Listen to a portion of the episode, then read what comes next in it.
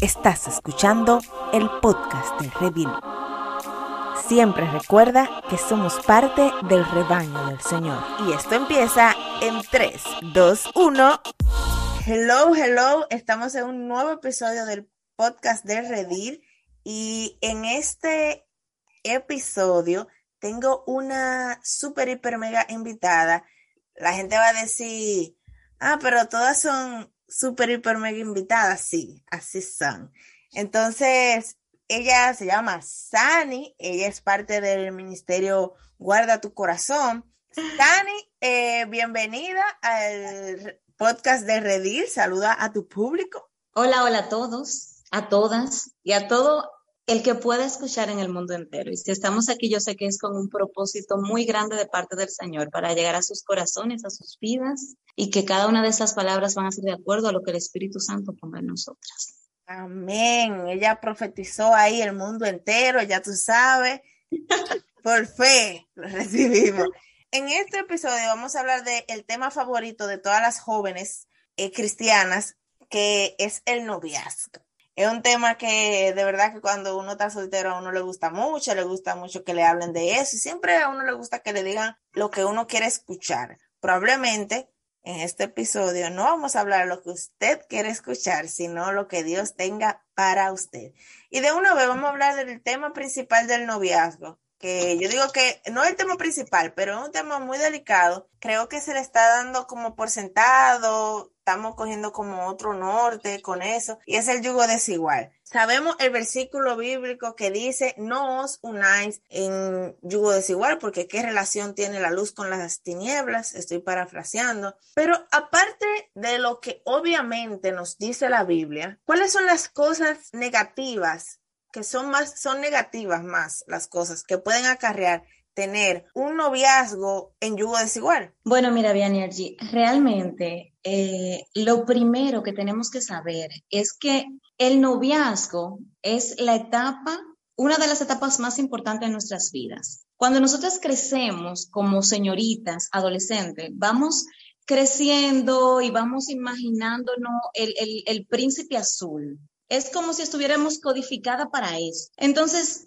hay muchas cosas que no se nos enseñan y hay muchas cosas que en la misma iglesia quizás no nos dicen realmente. Y a veces nos enamoramos de la persona incorrecta o a veces escuchamos que cierta persona profetizó sobre nosotros, ese es tu esposo. Y realmente hay gente que se casa con esa persona y vive una vida infeliz. ¿Por qué? porque no tomó la decisión más importante de su vida. Después de tú servir a Cristo, la decisión más importante de tu vida es con quién te vas a casar. Mi mamá dice que un matrimonio puede llevarte al cielo o al infierno. Y que así es, porque que parte del propósito por la que fuimos creados es para establecer un matrimonio con propósito también. Pero si tú te unes en yugo desigual, este matrimonio no va a ser de bendición, ni para ti ni para otros. Sin embargo, se puede convertir en un mismo infierno. Estudiando, mira, yo clasifiqué cinco tipos de yugos desigual. Excelente, dime, empieza a decirme ahí. El primero que clasifiqué yugo desigual espiritual. O sea, una persona apasionada con el Evangelio, de esos hermanos con mucho fervor, con mucha energía, de, de, mucha oración, mucho silicio, mucha dedicación al Señor y al Espíritu Santo, y otro que también es cristiano, pero no tiene la misma pasión. Entonces, por más que sea, aunque en el matrimonio nos vamos a ayudar, pero va a haber un momento en que tú vas a necesitar ayuda también. Y si tu esposo no tiene el mismo fervor en el Evangelio, va a ser un poco difícil para ti, para él entender cuando tú tengas que durar siete días de silicio, cuando tú tengas que durar siete días en consagración con Cristo. No va a poder entender estas cosas. Sin embargo, ese fue el propósito por lo que tú fuiste llamado. El Señor te está llamando con un propósito de todo esto. Y si esa persona no tiene el mismo fervor, no va a poder entender esa situación. Totalmente de acuerdo. El yugo desigual siempre lo vemos como algo de que una persona inconversa con una persona eh, cristiana, pero eso es muy, eso es, eso que tú estás diciendo es muy importante espero que las personas que son solteras lo tomen en cuenta porque hasta eso puede traer conflicto. Así es.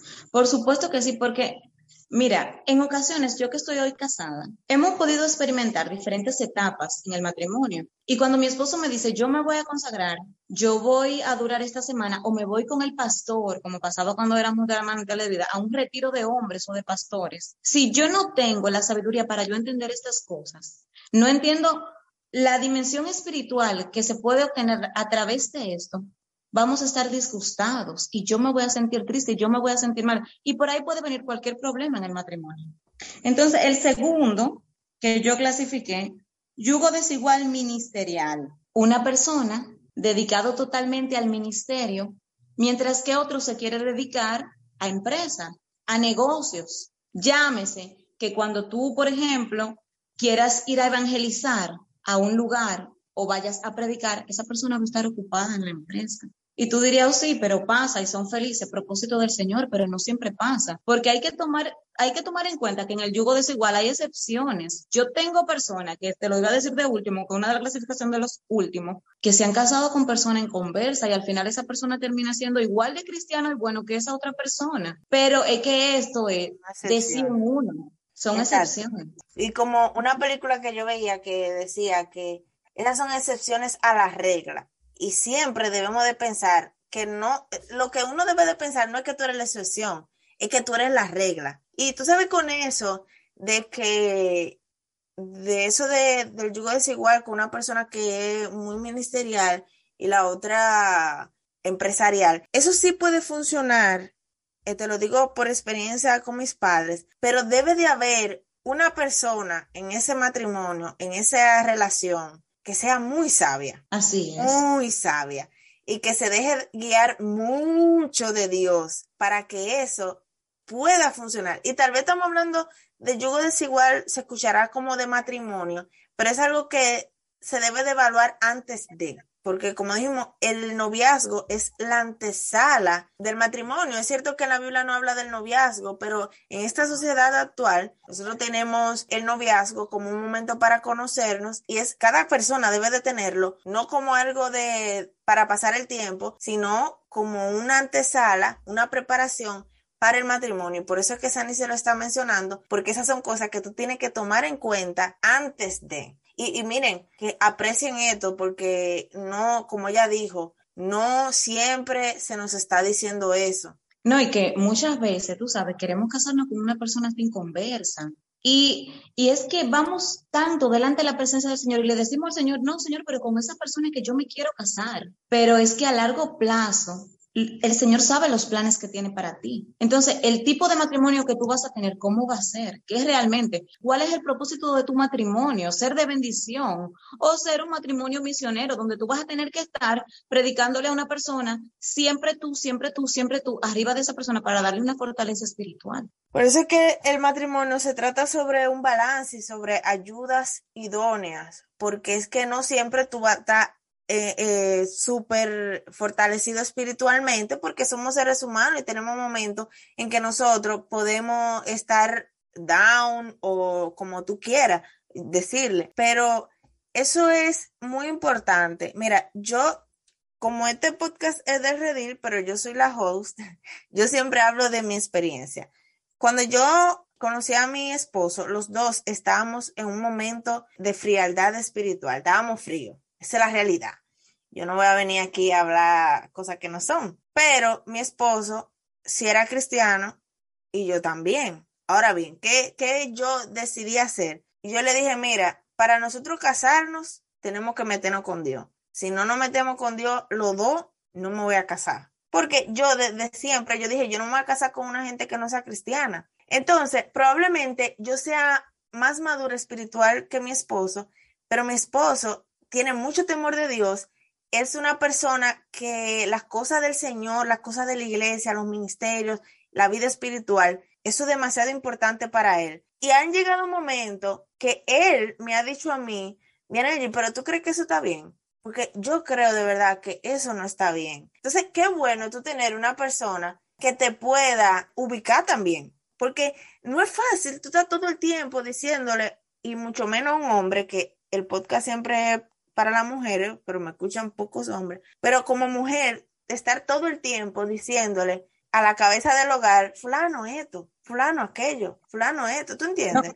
Y mucho menos más, allí cuando ya uno tiene hijos, hay responsabilidades que uno no puede imaginar durante el noviazgo que van a existir, ni que tú vas a sentir tanto estrés o presión o tantas cosas que hacer. Es muy importante que tú lo digas. Nosotros pensamos, porque vemos esta persona que nos trata bien, pero el asunto del matrimonio va más allá de que me trate bien, va eh, más allá de que me compre, me compre flores, de que me lleve a salir, de que sea una persona que está siempre conmigo, va más allá de muchas cosas. Yo todavía no tengo hijos. Y mira, Sani está mencionando que cuando vienen los hijos, vienen responsabilidades que uno ni se imagina en el noviazgo y cosas que uno tiene que tener pendiente. Entonces, imagínate si tú, aparte de esas cosas que tú tienes que tener pendiente, tú tienes también en tus hombros la vida espiritual de esa otra persona. Que ok, que somos ayuda idónea, pero tú no eres Dios. O sea, tenemos que sacar de la mente de que tú eres salvadora, de que tú puedes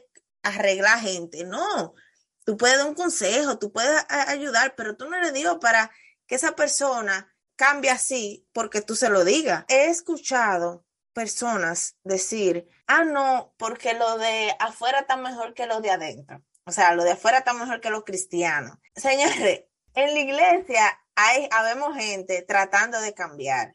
Habemos gente que nos criamos en la iglesia y que estamos ahí porque estamos acostumbrados a eso. Habemos todo tipo de gente. El problema está, y siempre se lo va a decir y va a sonar duro, en que nosotros no estamos eligiendo bien. Y sobre todo, no nos estamos dejando guiar por el Espíritu Santo para que nos diga a quién elegir, ¿me entiendes? Porque yo, a sinceridad, yo no sé qué tú creas, pero yo no creo que Dios tiene una persona para cada quien.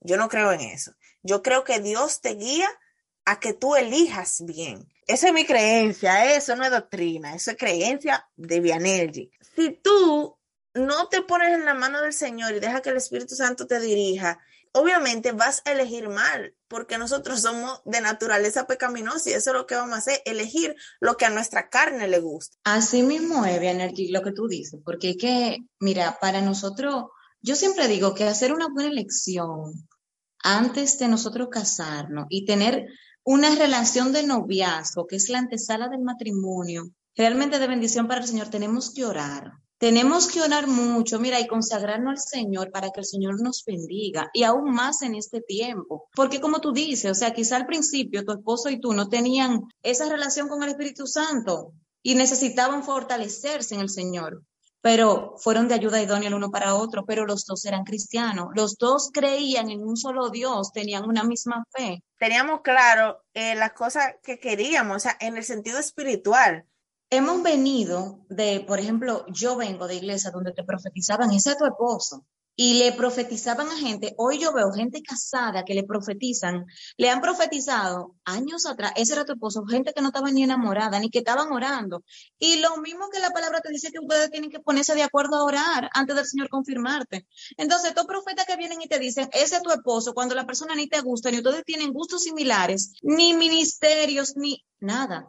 La gente se casa, después son gente infelices, que no pueden dar un ejemplo de matrimonio en victoria y bendecido. Y yo no puedo imaginar a una persona que no sea feliz en su hogar. Y eso es lo que se está viendo. Pocos matrimonios tienen una felicidad plena, Y yo no sé por qué realmente, pero yo tengo casi un año completo que si he tenido 15, 20 mensajes en ese año, si he tenido 20, 15 han sido de noviazgo y de matrimonio y para mujeres y para solteras. Y es sorprendente la cantidad de muchachas que para nosotros, para, para nuestra época, le dicen, te va a dejar la guagua, pero que están solteras. Eso abarca otros temas, más que una elección, que un yugo desigual, tú sabes. Creo, mira, yo soy de las que creo que como el Espíritu Santo puede profetizarme por medio de otra persona, cuando yo tengo una comunión con el Espíritu Santo, Dios me va a confirmar también a mí cómo lo hizo. Cómo lo hizo con Yo soy de la que digo eso, el Espíritu Santo puede confirmarte a ti misma, al que esté escuchando, si es tu esposo o no. Porque desde el mismo momento en que tú sientas que tú no tienes paz, que hay algo que te inquieta, ahí tienes que, que, tomar la alerta y saber lo que Dios quiere dejar, lo que Dios quiere decirte. Porque a veces hacemos, de esto como, no, hombre, eso son cosas mías. Pero a veces la alerta del Espíritu Santo que está dentro de tu corazón, porque esa no es la persona indicada. Así es. Y tú sabes que muchas veces estamos esperando que, que venga alguien a decirnos o que Dios nos diga, mira, ese es. Cuando yo recuerdo un predicador, no sé si era el mismo Ezequiel Molina, que él decía que, que no siempre Dios tiene que venir a decirte sí o no, que hay cosas que te van dirigiendo y te van diciendo si sí o si no. Tercero, el yugo desigual congregacional, que básicamente congregacional, como lo pueden escuchar, es cuando yo pertenezco, yo no estoy hablando que si soy de la profecía, que si soy de la asamblea. Yo te estoy hablando de personas que creen en otros dioses, en otra religión, en otra creencia. Claro. En otras doctrinas que son, eh, que pueden chocar entre sí. Por supuesto, porque que mira, la palabra de Dios dice que nos volvemos una sola carne. Entonces, cuando tú te casas con esa persona, que el matrimonio es consumado, tú eres una sola carne. Y mientras más pasando los años, es sorprendente cómo uno se va pareciendo a la otra persona. Mira, uno va a estar hablando igual. Es increíble cómo el matrimonio de verdad, cuando uno lo hace, la Biblia dice que cuando uno se casa ya uno es una sola carne. Es increíble cómo uno va viendo que realmente uno es una sola carne cuando uno se deja guiar por el Espíritu Santo. Sí, y déjame decirte que mientras va pasando, van pasando los meses, los años y va pasando el tiempo, ustedes van a penetrarse más. O sea, es que si ustedes todavía no se comunican con la vista o no saben, lo van a hacer ya en pocos meses. Porque es que la comunicación va a ser tan plena cuando es un matrimonio bendecido por el Señor y se conectan almas gemelas, porque yo creo que Dios nos diseñó para, para conectarnos con nuestra alma gemela. Yo creo en eso. Yo no sé, no, no creo, no creo, no sé, no creo en eso de las almas gemelas, porque si creyera en eso de las almas gemelas, se cayera eso de lo que yo creo de que Dios no te tiene una persona que designada, de que, cuando Dios me hizo, ah, le voy a dar a Alexandra, vean ella. No, no creo en eso. Entonces, si, creyera en las almas gemelas, creo como que estaría divorciado esas dos cosas. No, mira, por ejemplo, porque yo comparto tu punto.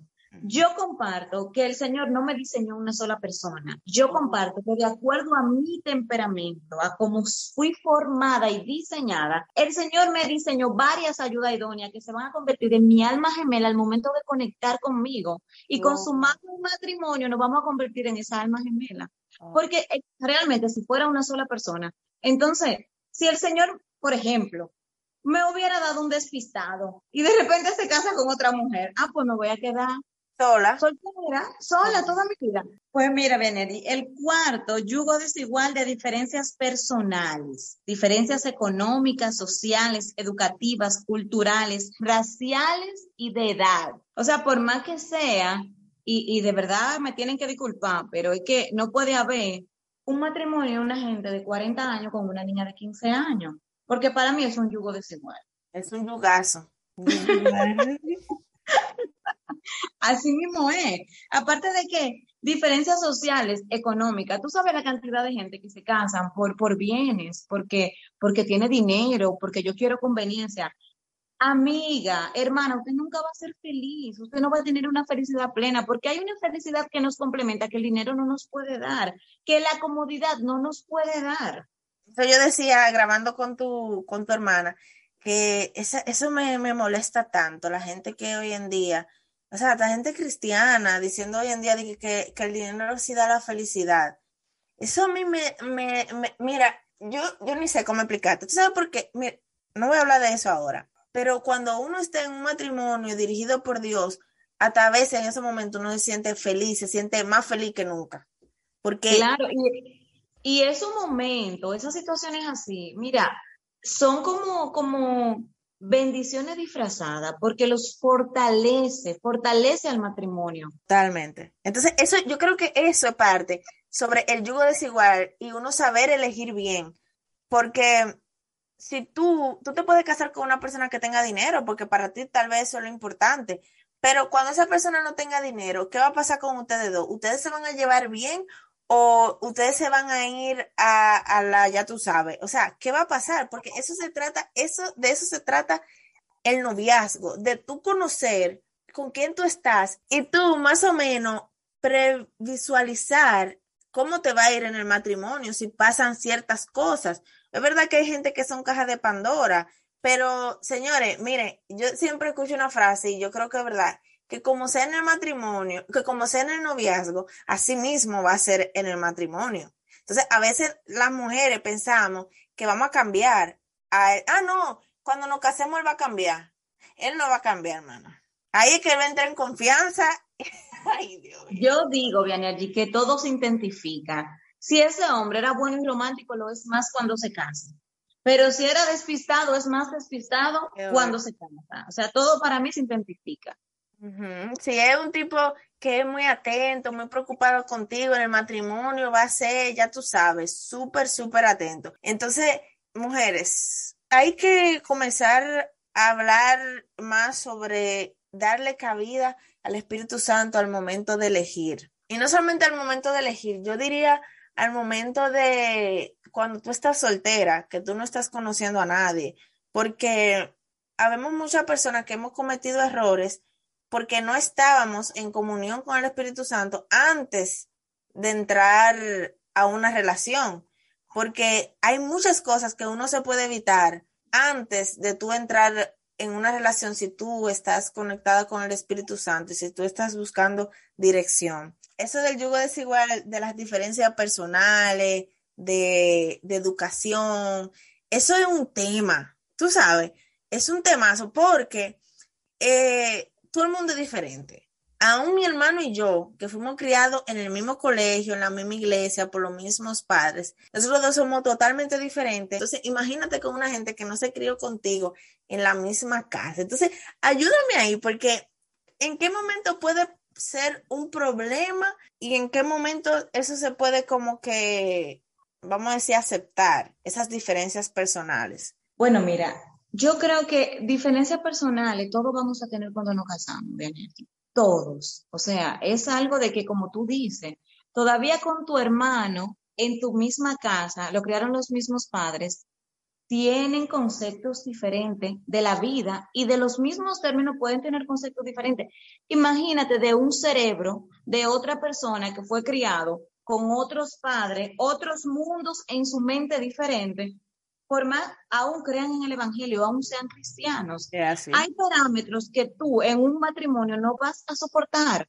Hay cosas que quizá, con decirte, que pueden haber momentos en que si a ti te enseñaron a llevar tu plato cuando tú comes, pues puede ser eso lo que a ti más te, lo que más te moleste. Eso es así. Y puede venir cualquier problema. Si tú no eres sabia para decirle, por ejemplo, a tu esposo, mi amor, cuando tú comas, lleva tu plato no me lo dejé ahí porque yo salía trabajado, porque por ahí, por esas simples, por algo tan simple, puede venir cualquier discusión y cualquier problema. Entonces debemos pedirle, mira, mucha sabiduría al Señor para cuando nos casemos, saber que esa decisión que tomamos fue para toda la vida. O sea, antes de tomar esa decisión, hay que conocer bien a la persona y pensar cómo yo me voy a ver en 5, en 10 años con esa persona, cuando yo lo vea despeinado, con barriga, o se acabó el dinero. Son muchos factores. Bueno, yo joven ya estoy viendo el mío con barriga, pero Dios es bueno. Aparte de que cuando tú tienes tus hijos, que por ejemplo, no, a él lo criaron, que el niño no se puede bañar de noche, pero a mí me enseñaron que a las 9 de la, de la noche yo tengo que bañar a mi muchacho. Si no tienen la sabiduría mira, del Señor y la dirección del Espíritu Santo, cualquier cosita puede terminar esa relación y que ese matrimonio sea de bendición. Que realmente yo dejé el yugo desigual de no creyente para último. Y fue exactamente por eso. ¿Por qué? Por el hecho de que con el tiempo que se hacen una sola carne, tus convicciones van a llegar a ser mis convicciones. Lo que tú creas, nosotros incluso en el matrimonio, tú creas una, para mí en el matrimonio se crea una cultura propia de la familia. Eso es muy importante que tú lo digas porque en un episodio, en el episodio de la amistad, hablábamos sobre mm, Ageo y de cómo Dios le dejaba un mensaje al pueblo de Israel de que la santidad no se transmite, la santidad no se pega. No. No se pega. Ahora bien, lo malo sí lo malo sí se pega. Entonces, tenemos que dejar de pensar en que somos la excepción. Hermana, la fe es buena y eso es lo que tenemos que tener, pero tenemos que tener cuidado porque hasta la Biblia habla de eso, de no creernos sabios en nuestra propia opinión. Nos dice que mira aquel que esté firme, que no caiga, porque la, la santidad no se pega. O sea, es más probable de que usted se contamine con una persona no creyente a que ese creyente se le pegue la santidad de usted, no se le va a pegar, porque ya sabemos que en la Biblia dice que no se le va a pegar, no se puede transmitir. Pero, hermano, miren, no elija gente que no es cristiana. Si usted no es, que eso es un tema que vamos a hablar, de esas mujeres que tenían su, novio, tenían su, su prometido y se convirtieron, si usted no tiene esa situación, no se busque eso lío no se meta en ese lío porque de verdad es un, saco de 500 mil balas. De solo imaginar, Daniel, mira que ese es el yugo desigual con no creyente. Yo no puedo imaginar una hermana predicadora de la palabra allá en el púlpito predicando. ¿Y dónde te le puso?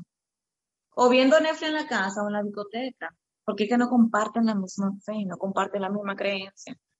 Y esa hermana va a tener un matrimonio misionero, como yo te mencionaba ella va a tener que estar arriba de ese hombre evangelizándole todos los días, en palabra, en ejemplo, aunque nosotros, todavía siendo cristianos, debemos darles ayuda, pero es que usted se está casando con un, con un problema. Yo creo que eso es desgastador. Mira, en uno, te voy a decir una cosa. Dos jóvenes se han acercado a mí con enamorados sin converso y no tienen que decirme muchas cosas.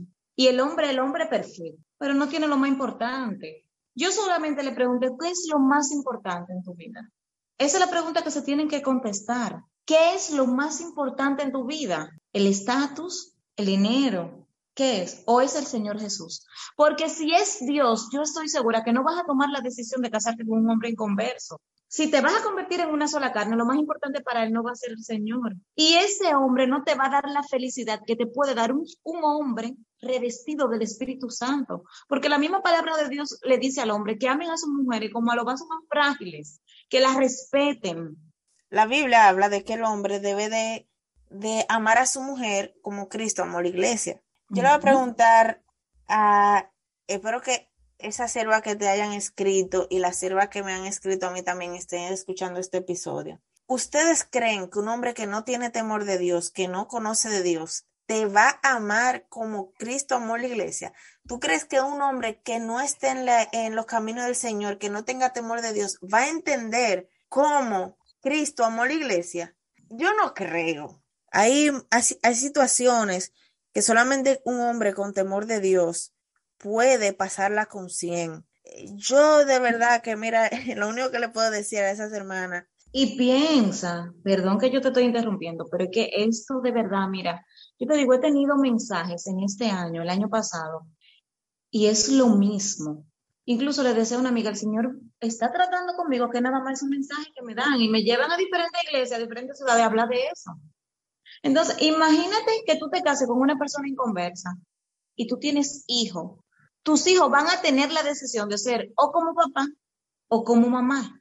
Y si deciden ser como papá, como el no cristiano, tú vas a tener otro dolor de cabeza para toda la vida hasta en eso, hasta en eso, hasta en los hijos, porque a veces estamos como ciegos por el amor, el, el enamoramiento y todo eso, y no nos permite ver eso que Sani nos ha mencionado varias veces, los hijos, lo que la responsabilidad que viene y las cosas que vienen cuando ya uno tiene hijos, cuando ya tú tienes que criar a, a otro ser humano. Y mira bien, yo a mí me gustaría dejar muy claro, y no es para que para que tengan temor, porque yo sé que muchas mujeres, muchas señoritas no se han casado quizá con el temor de hacer una mala elección, pero yo quiero decirle a todas que nos hacen entender cuando crecemos que la decisión más importante es qué tú vas a estudiar, qué carrera tú vas a hacer.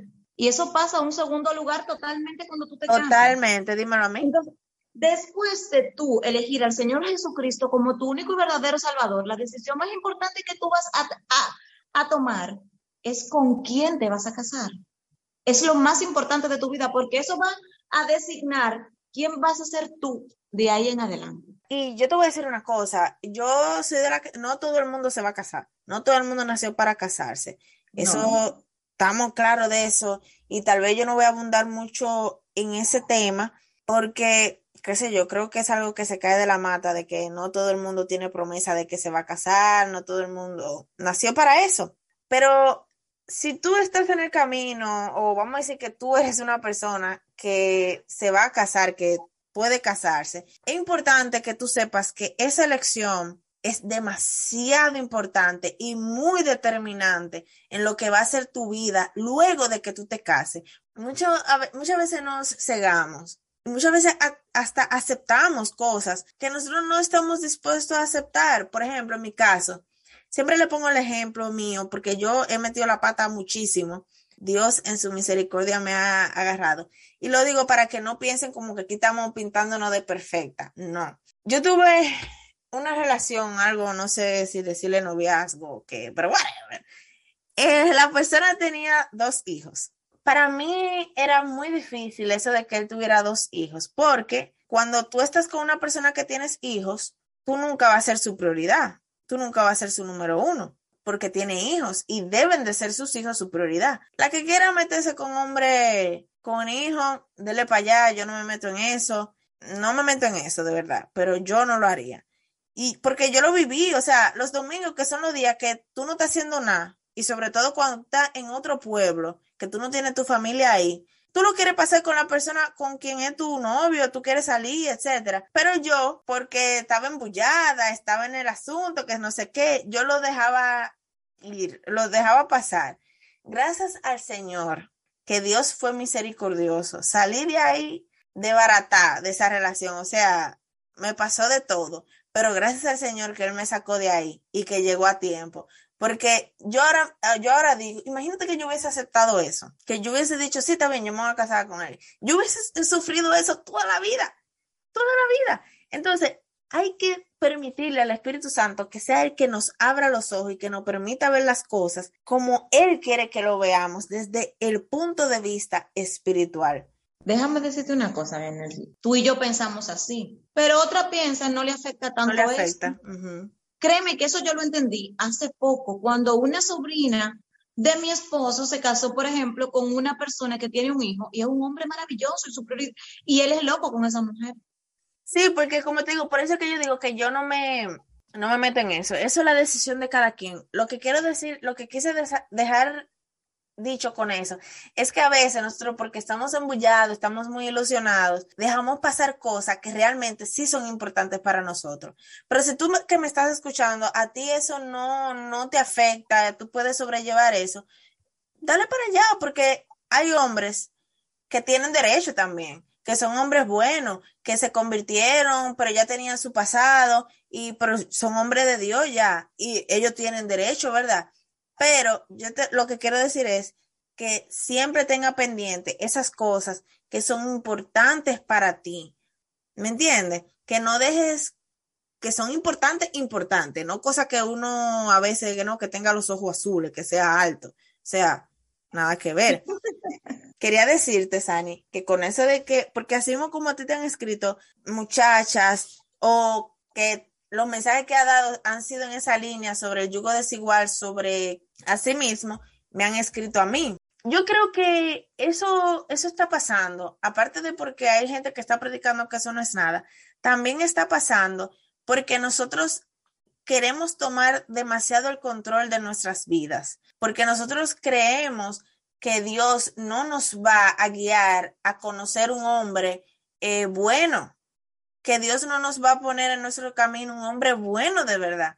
Es cierto que en las iglesias hay hombres con oportunidades de mejora, pero también hay hombres muy buenos, hay hombres muy buenos. Entonces, que también están buscando mujeres de Dios. Entonces, esperar es difícil, es muy difícil, pero yo creo que cuando nosotros comenzamos a descansar en las manos del Señor, esa espera se aliviana y podemos tener la sabiduría. La Biblia dice que pidan sabiduría. O sea, nosotros podemos pedirle a Dios sabiduría y pedirle a Dios que nos guíe y Él lo va a hacer porque Él nos, Él no está diciendo en la Biblia que lo hagamos, entonces si Él no está diciendo porque Él lo va a hacer. Entonces, esa espera que yo sé que es difícil, va a alivianarse y ustedes van a encontrar un descanso en el Señor cuando ustedes entiendan o cuando entendamos que Dios tiene todo bajo su control. Y cuando nosotros permitimos que Dios haga como Él quiera, esa voluntad de Él va a ser, siempre lo digo, la voluntad de Dios va, es mejor. Es lo único bueno que yo necesito, porque a veces cuando nos, desesperamos, eh, elegimos mal. Entonces, ¿cómo podemos esperar?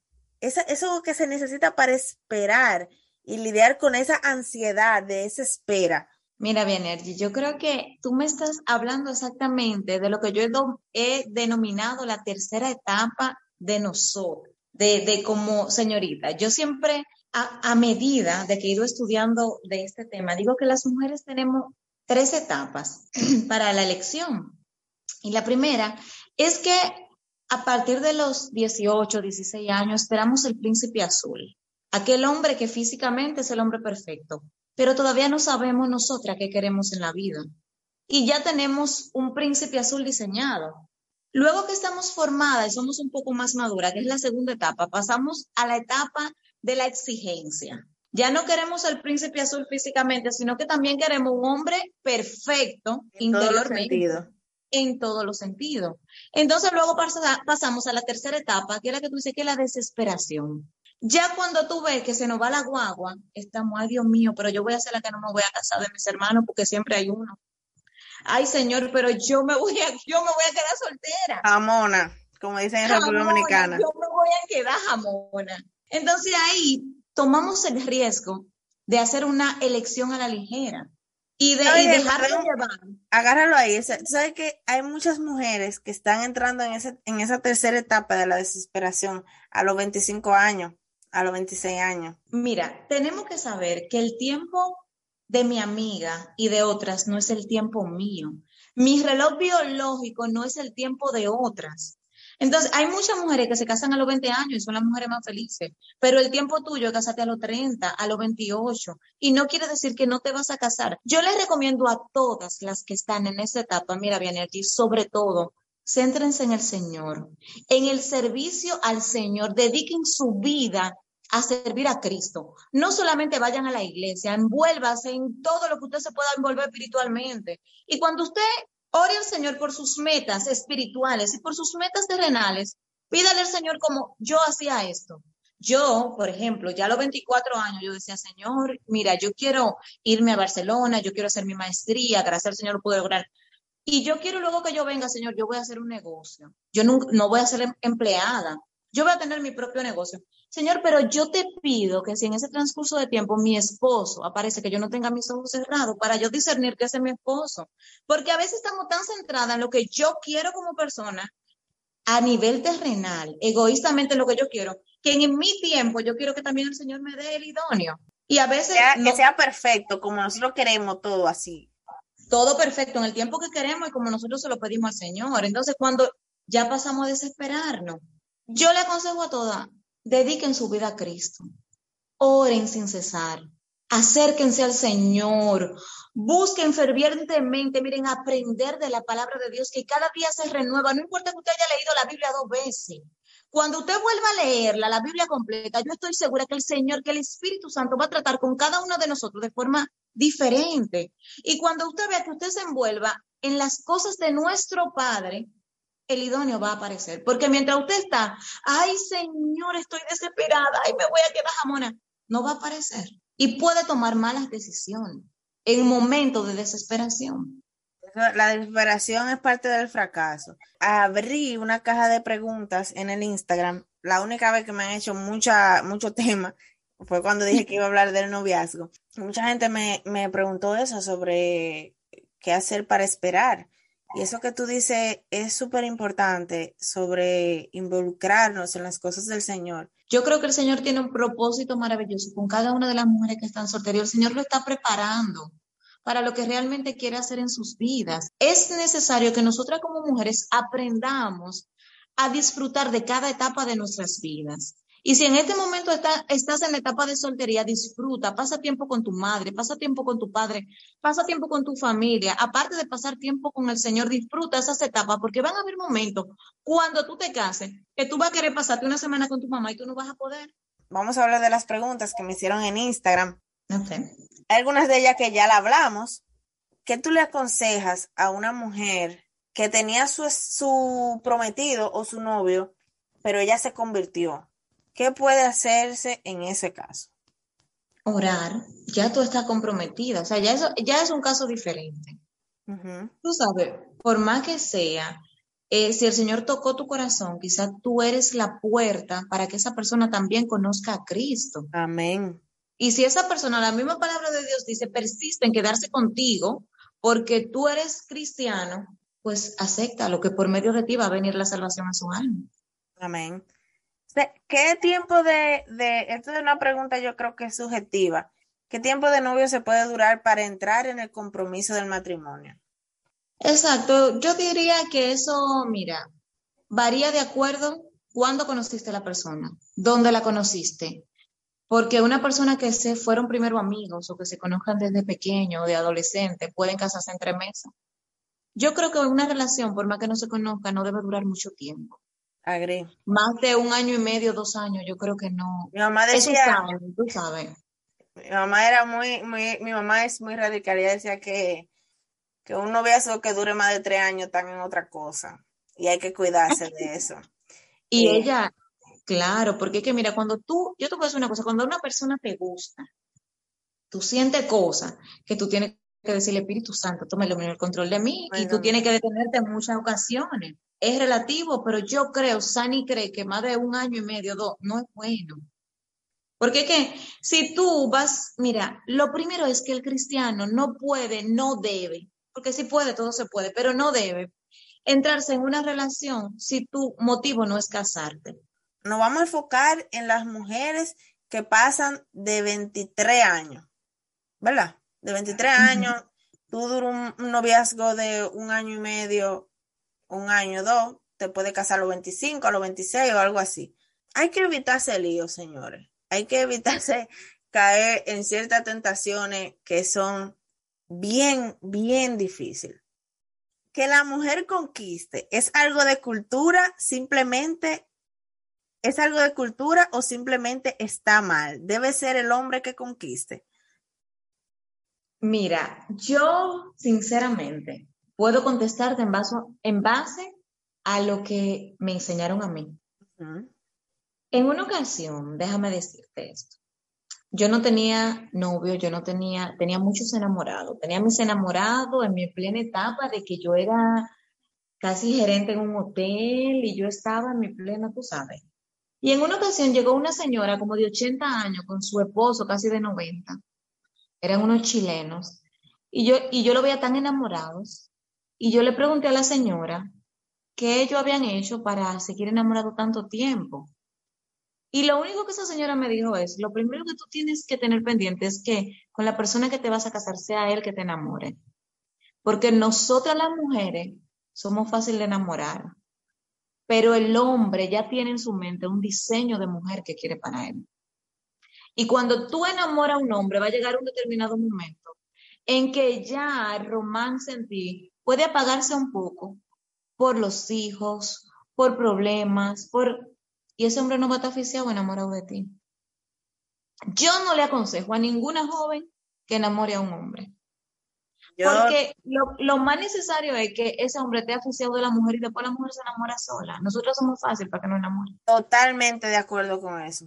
Totalmente. Mira, eh, yo un tiempo pensaba eso mismo. Yo dije, ah, no, las mujeres pueden eh, como que dar el primer paso, que sé yo, que eso es mentira. Eso es mentira. Como tú dijiste, como te dijo esa chilena, el hombre sabe lo que quiere. El hombre de carajito sabe lo que quiere y hasta que no consigue eso, no se casa.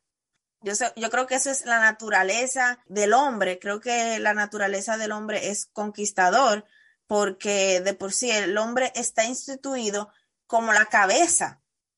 Entonces, si el hombre es la cabeza es porque va a llevar la voz cantante. Entonces, no podemos quitarle al hombre su rol.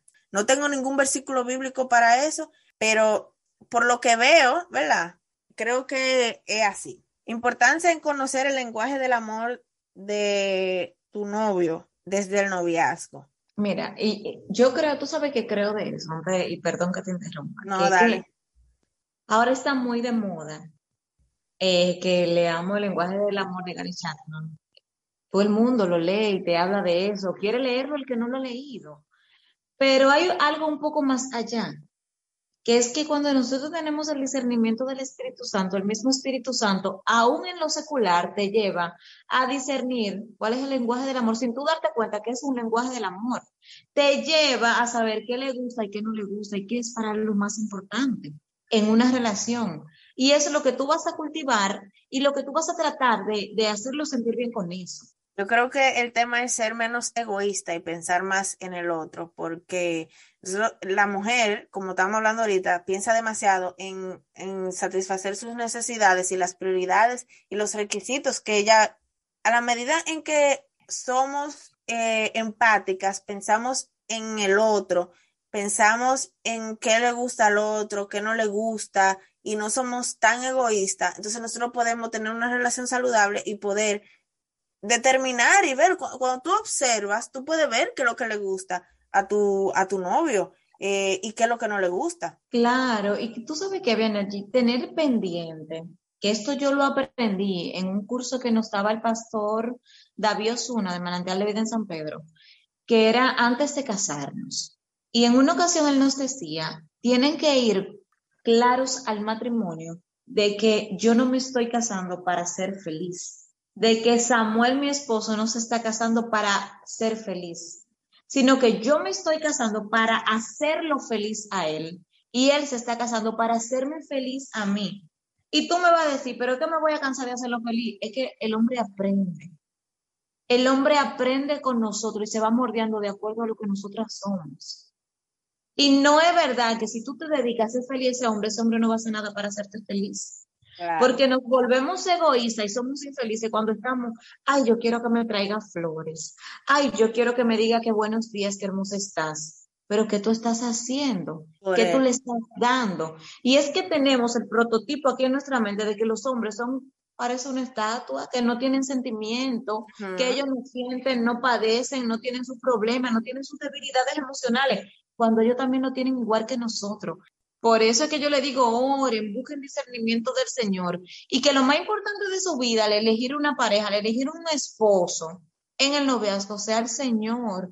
Una pregunta que me hicieron, eh, lo voy a decir tal cual me lo hicieron. Eh, el chapeo dentro de los cristianos y sus consecuencias delante de Dios. Mira, yo de verdad eh, considero y perdónenme, perdónenme, Susana, una persona, una mujer que sea chapeadora, le falta el Señor Jesucristo en su corazón. Porque eso es lo primero. Y lo segundo es que si usted quiere chapear a una persona, usted no lo quiere para toda la vida.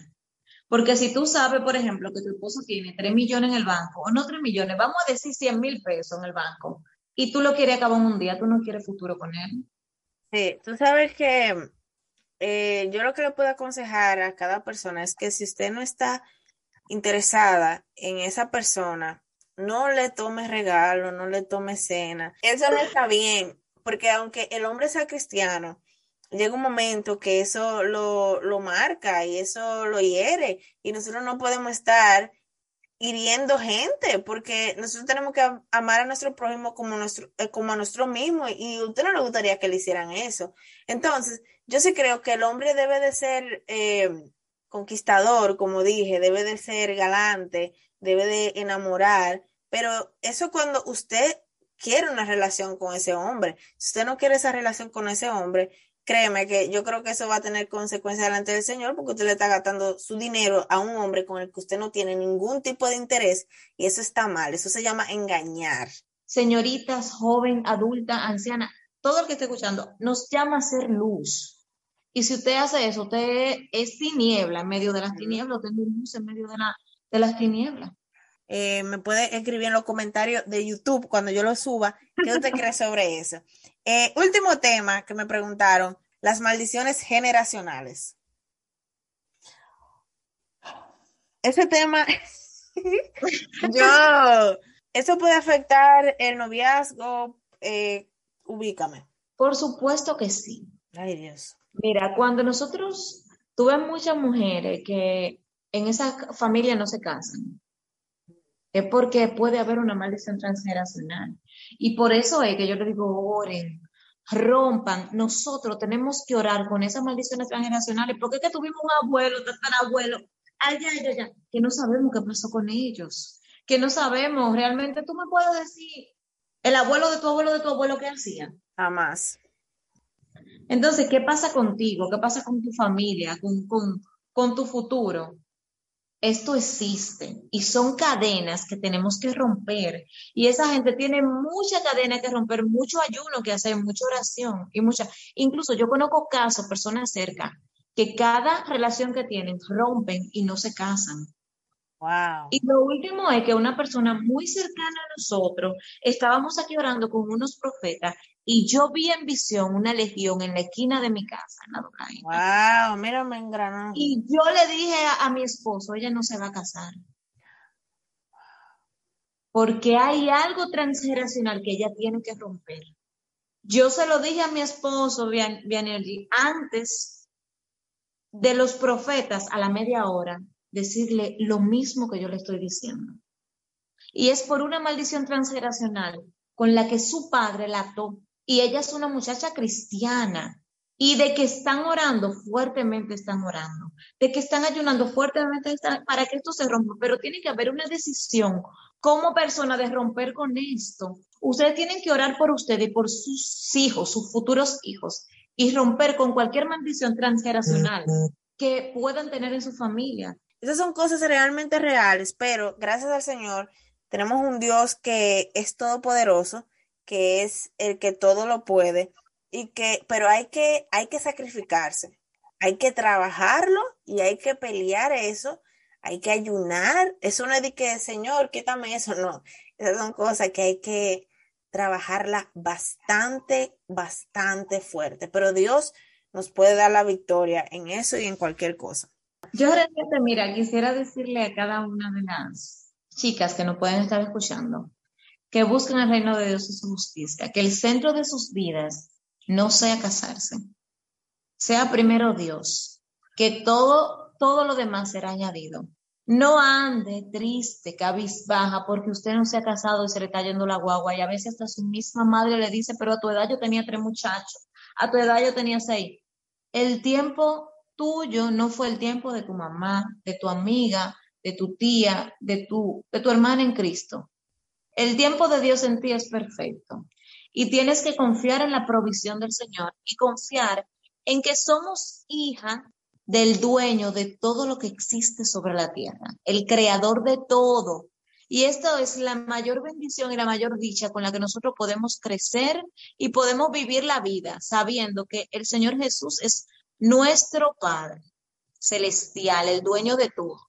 Este, este episodio me encantó, de verdad que me encantó. Muchísimas gracias, Ani. Espero que sea de mucha edificación para cada uno de las que nos esté escuchando. Tal vez tú que me escuchaste ya estás casada, pero puedes compartirlo en tu grupo de amigas, que hay mujeres solteras, que están, hay mujeres que tienen novio eh, compártelo y vamos a hacer de edificación para los, para los demás. Recuerda, chicas, suscríbanse al canal de YouTube, suscríbanse a Spotify, a Apple Podcast, comenten qué les pareció este episodio. Nos vemos y bye bye.